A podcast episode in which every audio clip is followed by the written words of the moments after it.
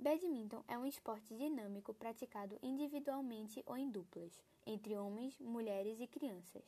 Ele é parecido com o tênis, pois também se utiliza uma raquete para jogar e uma rede no meio da quadra. Mas ao invés de uma bola, no badminton é utilizado uma espécie de peteca, chamada de volante.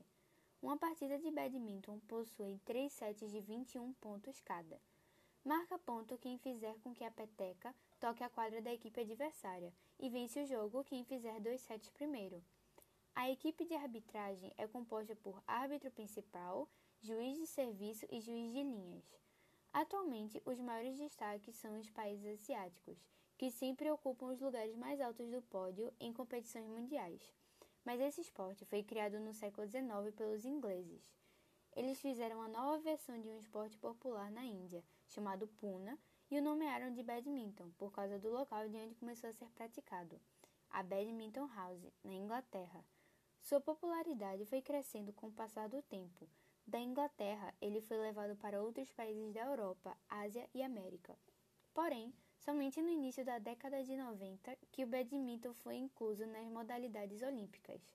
Sua estreia aconteceu nas Olimpíadas de Barcelona em 1992. No Brasil, o esporte ainda não é muito popular, a primeira medalha brasileira em competições mundiais só foi conquistada em 2007, nos Jogos Pan-Americanos do Rio de Janeiro.